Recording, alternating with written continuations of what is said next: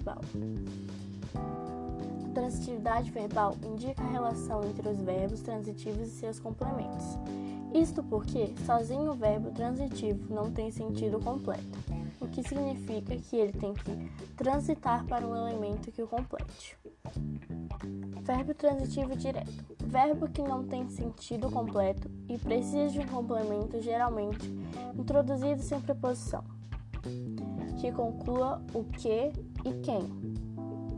Este complemento é chamado de objeto direto.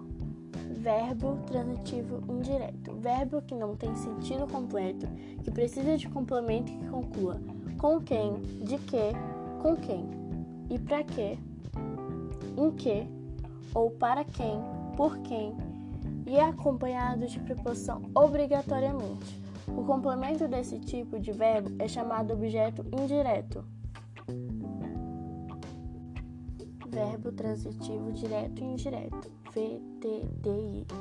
Também chamado de bitransitivo, é o verbo que não tem sentido completo e que precisa de objeto direto e indireto.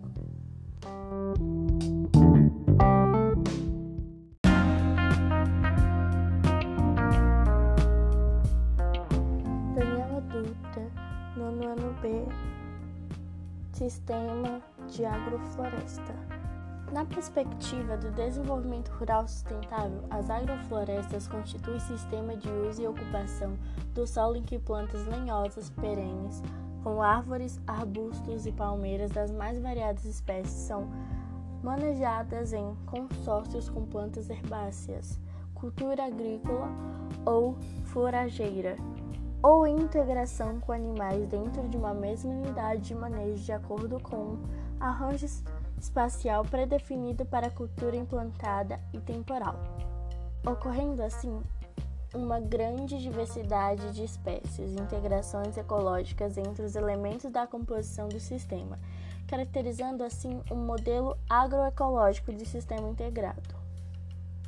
Esses últimos componentes são partes fundamentais e devem interagir integrar em tais sistemas de exploração, portanto, a não ocorrência da espécie florestais não caracteriza a exploração agrícola como agrofloresta, e sim como sistema consórcio de culturas agrícolas ou integração lavoura, pecuária e floresta. Embora seja notória a crescente utilização dos usos de sistemas agroflorestais nacionais por conta da busca por um sistema de exploração agrícola sustentável em que se possa produzir sem danos drásticos a longo, médio e curto prazo à natureza, deve ser feito tanto na adequação de técnicas de modelos escolhidos como na adoção de políticas públicas agrícolas nas quais beneficiam o produtor a fim de que ele possa obter mais lucratividade econômica desse modelo de agricultura. Trabalhar a favor da natureza e não contra ela associa-se ao cultivo de agrícolas como florestais, recuperar os recursos ao invés de explorá-los, incorporar conceitos ecológicos ao manejo de agroecossistema são algumas das características da agricultura sintrópica mas não são exclusivas dela. Uma primeira simples destinação que poderíamos fazer seria relativa ao fator de que, dentro deste universo de conceitos, alguns se referem a sistemas de uso da Terra, enquanto outros sistemas de design e outros ainda uma ciência ou um desenvolvimento social e político. Isto diminui a produção da biomassa, e aumenta a dependência da utilização de fertilizantes externos ao sistema. Fator mais grave quando se uma menor fertilidade natural dos solos e maior velocidade de decomposição da matéria orgânica original em decorrência disto. O final do ciclo ou decadência de um indivíduo de um dos estratos não é resposta por uma renovação dinâmica de áreas bastante grandes. Tem que ser replantadas com maior demanda de recursos de mão de obra e capital para o produtor. Mas, contudo, ainda há uma grande discussão e pesquisa sobre a diversidade de espécies que podem combinar melhor dentro de um sistema agroflorestal. Dentre essas espécies, por conta do valor econômico da madeira e o ciclo da cultura, vale destacar a utilização de eucalipto e também consórcio com as sirigueiras. As agroflorestas são uma maneira de minimizar os impactos ambientais na produção agropecuária, contribuindo para o uso sustentável dos recursos naturais. O sistema agroflorestal tem por suas características o manejo integrado com florestas naturais. Isso traz diversos benefícios para a preservação do solo, assim como ajuda na conservação da fauna e da floresta, além de contribuir com a fertilidade daquele ambiente. Vantagem da utilização é a produção de alimentos com conservação do meio ambiente.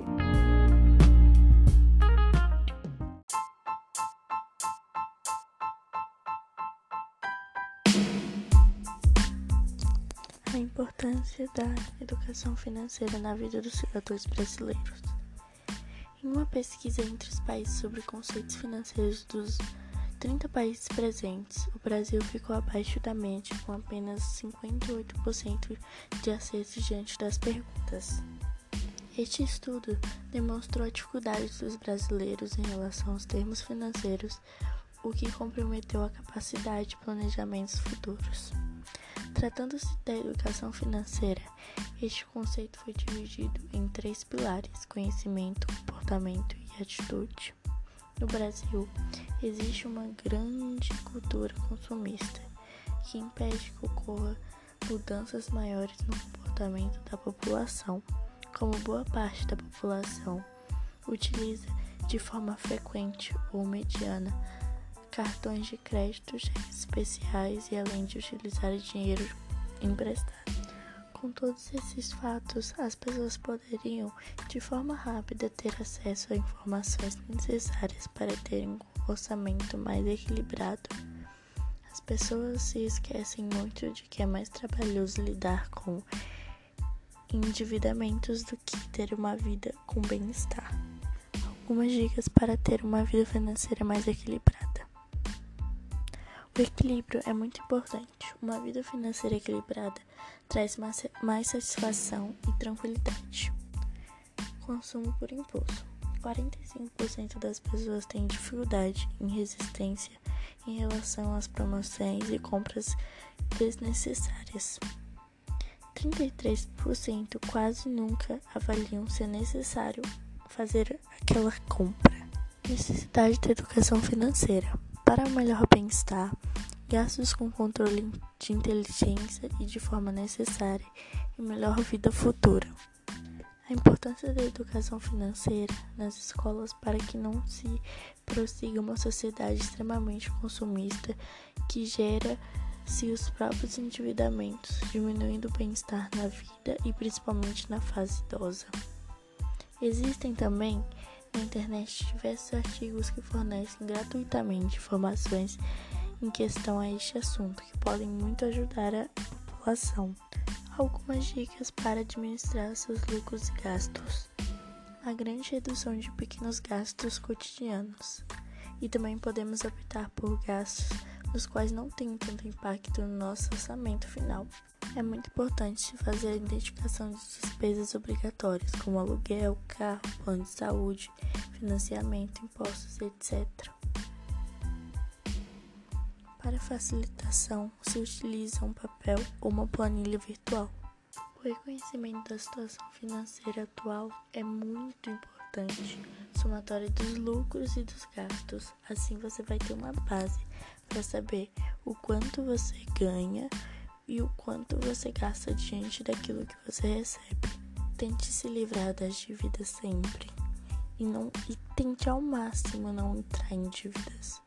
E o mais importante, o estabelecimento de metas financeiras, como projetos de viagem, projetos de casa, é, desejos futuros. É muito importante para que você tenha força de vontade para prosseguir com uma boa vida financeira.